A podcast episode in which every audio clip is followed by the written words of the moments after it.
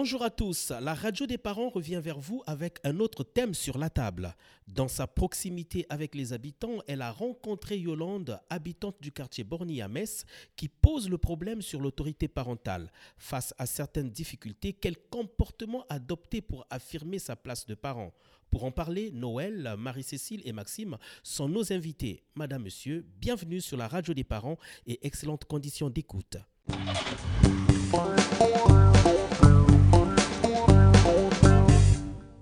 Bonjour à nos invités. Bonjour. Nous rappelons que vous êtes tous membres de l'association La Puce à l'oreille et La Puce à l'oreille est une association des personnes qui travaillent ou ont travaillé avec les enfants et leurs parents. Yolande a des difficultés avec son adolescente. On l'écoute.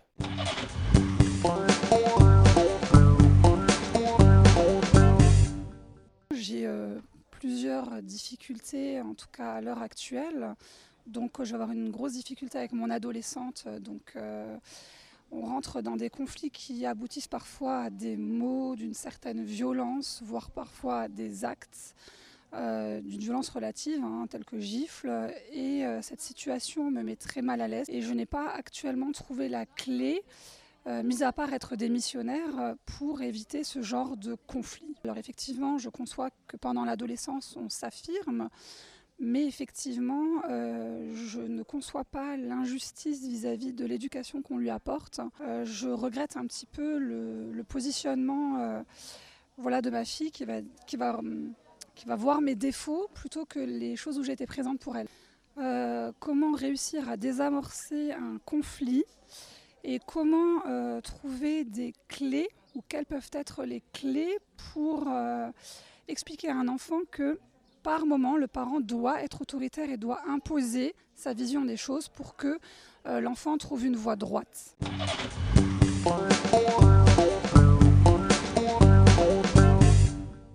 Yolande a trois enfants. euh, L'aîné a 12 ans, elle est en sixième. Le garçon est âgé euh, de 8 ans et la dernière a 6 ans.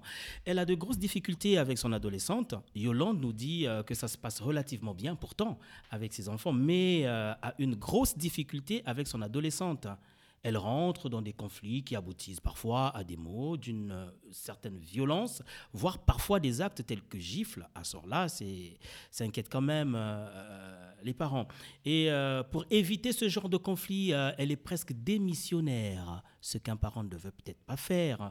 Et comment réussir à désamorcer un conflit? Et quelles peuvent être les clés pour expliquer à un enfant que par moment, les parents doivent être autoritaires et doivent imposer leur vision de choses pour que l'enfant trouve une voie droite Voilà la question posée par Yolande. On va commencer par Noël. Essayons donc de décrire ce qu'est l'adolescence brièvement et pourquoi elle déstabilise tant la, la relation euh, des parents et des enfants.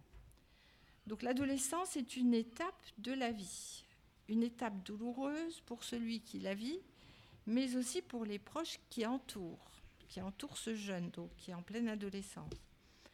Elle déséquilibre pour un temps l'entente des protagonistes et elle provoque une agitation relationnelle importante. Alors, l'adolescence, c'est donc d'abord la puberté, avec un corps qui se métamorphose et qui se sexualise. Un rapport sexuel devient alors possible pour l'adolescent, ainsi que la capacité potentielle d'avoir des enfants. C'est aussi un processus psychique qui prépare un changement important dans la vie relationnelle et sociale du jeune. Face à ces transformations qui le frappent et qui le fragilisent, l'adolescent devient très très sensible et ne supporte aucune critique ni de remise en question. Il se trouve, à cause de cette fragilité, dans une position que nous on appelle narcissique, c'est-à-dire centré sur lui-même.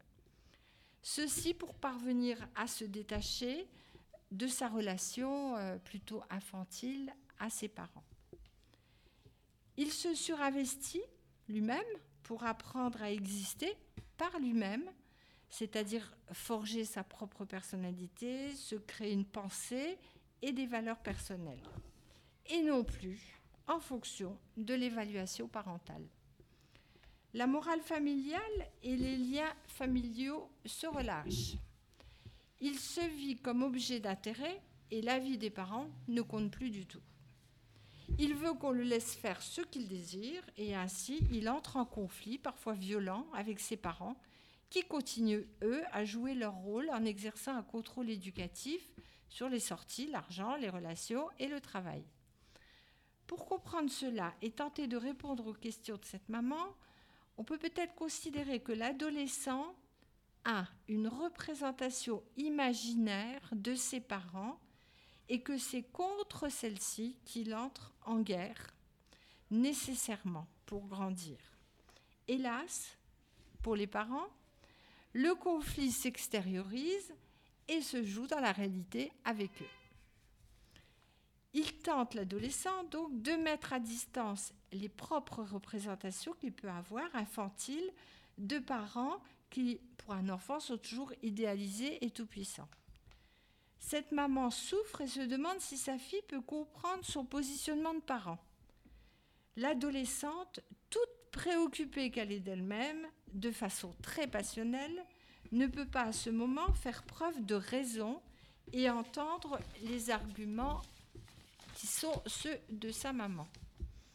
Cela viendra peut-être, probablement, en son temps, quand elle se sentira suffisamment affirmée dans sa personnalité, elle sera alors capable d'entendre l'opinion de sa maman et son souci éducatif à son égard. Pour l'instant, on pourrait dire, pour donner une image, le bateau coule, c'est l'adolescent, et la maman, elle, elle occupe le rôle ingrat du capitaine qui est chargé d'écoper et de continuer à diriger le navire contre vents et marées. Face à ce volcan en ébullition qui est cette adolescente, il est nécessaire pour cette mère de prendre de la distance, distance relationnelle bien sûr. Le père, s'il est présent, peut jouer ce rôle de séparateur, c'est-à-dire les écarter l'une de l'autre quand la tempête est au plus fort, et ainsi les mettre à l'abri l'une et l'autre. Une personne tierce peut également jouer ce rôle, une personne de confiance pour la maman et pour l'adolescente. Mais prendre de la distance ne signifie pas du tout laisser tomber ou abandonner cet enfant. La discussion peut se rétablir après l'orage sur proposition de la mère et avec l'acceptation de l'adolescente. L'échange peut reprendre, la négociation aussi quand il s'agit d'obtenir quelque chose. Chacun pourra plus calmement exposer son point de vue et son ressenti. L'image finale pourrait être celle du pompier qui est chargé d'éteindre un incendie avant qu'on puisse reconstruire sur la zone sinistrée. Prendre de la distance. Et Yolande nous dit qu'elle est parfois démissionnaire. Est-ce que c'est vraiment une solution qui peut améliorer la relation, la bonne relation entre l'adolescente et sa maman. Alors je pense que être démissionnaire, je ne sais pas ce que la maman elle entend par être démissionnaire. Ben, euh, on peut entendre par être démissionnaire ne plus jouer son rôle de maman. Donc si c'est ça, euh, être démissionnaire ne veut pas dire prendre de la distance. Prendre de la distance, c'est pas dire à, sa fille bon ben voilà, tu fais ce que tu veux, tu sors comme tu veux, c'est trop difficile. Alors expliquez alors à, à Yolande, c'est quoi prendre de la distance? Alors prendre de la distance, c'est faire appel éventuellement à d'autres personnes que soi pour trouver une solution à, quelque chose qui représente, qui est quand même une impasse. Est-ce que c'est pas une façon de montrer à son adolescente euh, une partie de sa faiblesse quand elle, elle peut plus faire quelque chose? Non, non, c'est pas une faiblesse. Je crois que sinon, pour le cas de cette maman, elle parle quand même de conflits violents. Donc il y a déjà une urgence, c'est d'éviter euh, que le conflit euh, ne se dégrade et devienne violent, c'est-à-dire que l'une et l'autre se mettent à se battre, parce que là, il peut y avoir des dégâts. Si ça, ça se perpétue, on peut par la suite aller vers une rupture entre cette maman et cet enfant. Donc il faut éteindre le feu. C'est quoi éteindre le feu et comment peut-on l'éteindre? Éteindre le feu, c'est s'éloigner, pas en disant je m'en vais de la maison ou tu t'en vas de la maison. C'est dire écoute, on va arrêter de causer pour l'instant, c'est pas possible, tu es en colère, moi aussi on n'a pas, comment dire, suffisamment d'intelligence. Quand on est en colère, on peut dire n'importe quoi sans le penser vraiment et à ce moment-là devenir très blessant. Donc, on va, on va se mettre à distance l'une de l'autre dans ta chambre où tu vas voir tes copains, moi de mon côté. Et puis on va réfléchir. Euh, moi, je réfléchirai de mon côté, toi du tien si tu veux. Et quand on sera prête, quand le calme reviendra en nous, à ce moment-là, on pourra rediscuter. Et si ça va pas, si ça va plus loin, si la mère euh, euh, se rend compte que finalement, à chaque fois qu'elle est en contact avec cette adolescente, il y, a des, il y a des explosions, il y a des étincelles, à ce moment-là, ça signifie peut-être qu'il faut faire appel à quelqu'un d'autre pour essayer de les séparer. Parce que là, elles sont trop proches l'une de l'autre. Et le problème entre une fille et sa mère, c'est que très souvent, il y a beaucoup d'amour entre elles. Mais une adolescente, pour pouvoir grandir et devenir une adulte, elle a besoin de s'éloigner de sa mère. Donc son conflit, il est à l'intérieur, mais elle le joue avec sa maman et de manière violente. Donc pour éviter cette confrontation qui sert à rien du tout, qui fait souffrir euh, plus qu'elle n'apporte quelque chose de constructif et de positif, il faut proposer une séparation. Le papa peut être là et dire bon maintenant ça suffit toutes les deux, euh, euh, l'une va d'un côté, l'autre va de l'autre, et puis on verra ça plus tard. Ça, mais ça peut être aussi si le papa n'est pas là. De demander de l'aide, je ne sais pas moi, à une copine ou à une sœur ou à une grand-mère, à une tante qui puisse euh, jouer un peu ce rôle-là. Euh, il faut quelqu'un, quand c'est trop violent comme ça, il faut mettre quelqu'un entre les deux protagonistes. Alors, alors Marie-Cécile, Noël nous dit que face à ce genre de situation, il est parfois nécessaire de prendre de la distance. Et vous, vous avez un autre mot. Moi, j'étais sur ce mot rupture et je me disais, il y a une touche pause qui existe hein, sur les appareils. Eh ben, la mère, elle peut peut-être dire à sa fille, pause.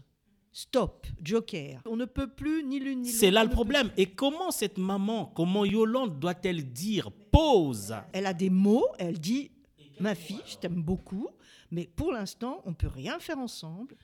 On peut juste entendre, on fait une pause. Dès que tu peux, tu viens. Dès que je peux, je reviens vers toi. Mais on fait une pause, on ne peut plus parler. Et j'avais une autre idée par rapport à ce sentiment de la justice ou de l'injustice. Euh, L'injustice, c'est qu'il y en a un qui est injuste envers l'autre. C'est dans un sens. Il n'y a pas euh, un aller-retour. Hein. Une injustice, la maman, elle se vit, elle se vit comme euh, injustifiée, ça marche pas. Elle se vit vivant une injustice de la part de sa fille. Et si on met le mot justice à la place de injustice, on s'aperçoit que la justice, traditionnellement, c'est le plus fort qui gagne sur le plus faible. Pour qu'il y ait injustice, il y en a un fort, puis il y en a un faible. Et la justice, ça serait quand même quelque chose qui peut être euh, avantageux pour l'un et l'autre. Si la fille peut comprendre qu'il y a quelque chose à chercher qui soit bon et pour elle et pour sa mère, ça sera autre chose que la mère qui sent euh, que c'est injuste le comportement de sa fille.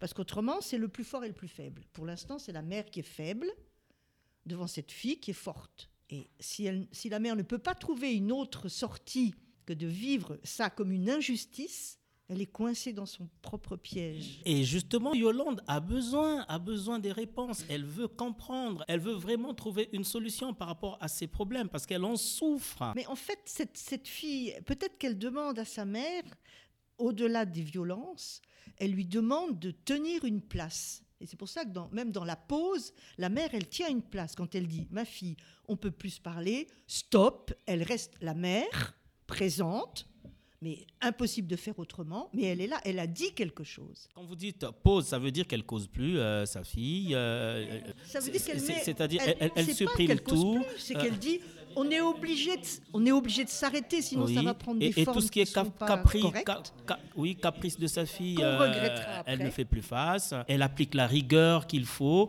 Elle se met à la place de, de la maman. Elle veut s'affirmer, elle, en fait. Et elle a du mal à le faire. On dit à un enfant qui fait une colère, euh, tu vas dans ta chambre faire ta colère, parce que tu as le droit à la colère. Mais on peut dire à une adolescente, euh, euh, tu me dis des mots que je, ne, je n'ai pas à entendre, tu vas les dire où tu veux, même s'ils me sont adressés, mais tu ne me parles pas comme ça, et tu n'as pas à me toucher. C'est ça la pause, c'est tu arrêtes ce comportement, tu en as peut-être besoin, tu vas discuter de ça avec tes copines, avec, avec ton conseiller d'orientation à ton collège, tu vas en discuter avec qui tu veux, mais à moi, tu ne peux pas me dire ça. Donc c'est ça que je veux dire pause. Et on arrête. On fait, une, on fait une pause. On fait une pause, euh, nous dit euh, Marie-Cécile. On va donner la parole à Maxime. Maxime, l'adolescente qui est en face de sa maman, elle est violente, arrive jusqu'aux actes. Si vous étiez Yolande, vous êtes giflé par votre fille, comment réagiriez-vous? Bien entendu, au fond de moi, je me sentirais blessé. Quelle serait votre réaction après? C'est inévitable. Là aussi, je reviens sur la, la question qui a été dite Enfin, qui a été énoncé tout à l'heure, c'est la nécessité de faire une pause. Parce que la proximité physique telle qu'elle se présente là, elles sont face à face. Mais avant de faire une pause, proches l'une de l'autre. Vous répondez à ma question. Elle vous apporte une gifle quand même. Vous êtes le père. Et elle, elle veut s'affirmer parce que c'est une phase de sa vie où elle se dit je suis l'adolescente, c'est moi. Elle n'a pas été d'accord par rapport peut-être à quelque chose. Et la voilà qui vous porte une gifle. Alors, comment réagiriez-vous en tant que parent? Et elle, quand elle parle de violences qui aboutissent parfois aux actes, peut-être qu'elle a déjà subi Alors à ce moment-là, euh, je lui saisis les, poignets pour l'arrêter. Je lui dis c'est pas possible que tu frappes ton père.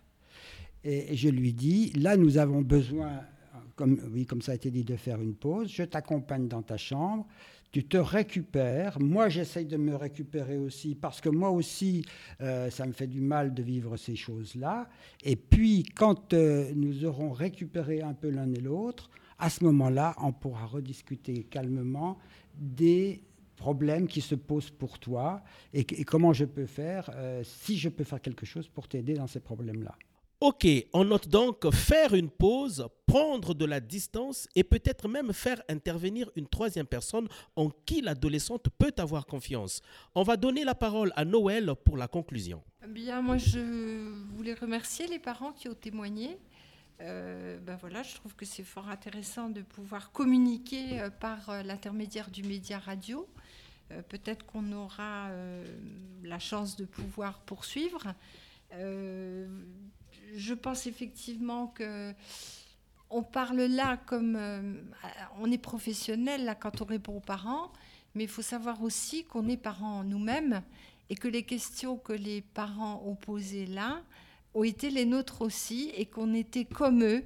Euh, sans forcément de réponse. Donc euh, c'est toujours plus facile quand on est à l'extérieur que quand on est dedans.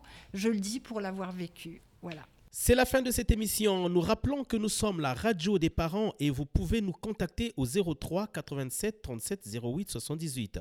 Vous êtes parents, vous avez des questions à poser, n'hésitez pas à le faire. Noël, Marie-Cécile et Maxime étaient avec nous pour apporter des éléments de réponse à la question posée par Yolande. Merci et à très bientôt.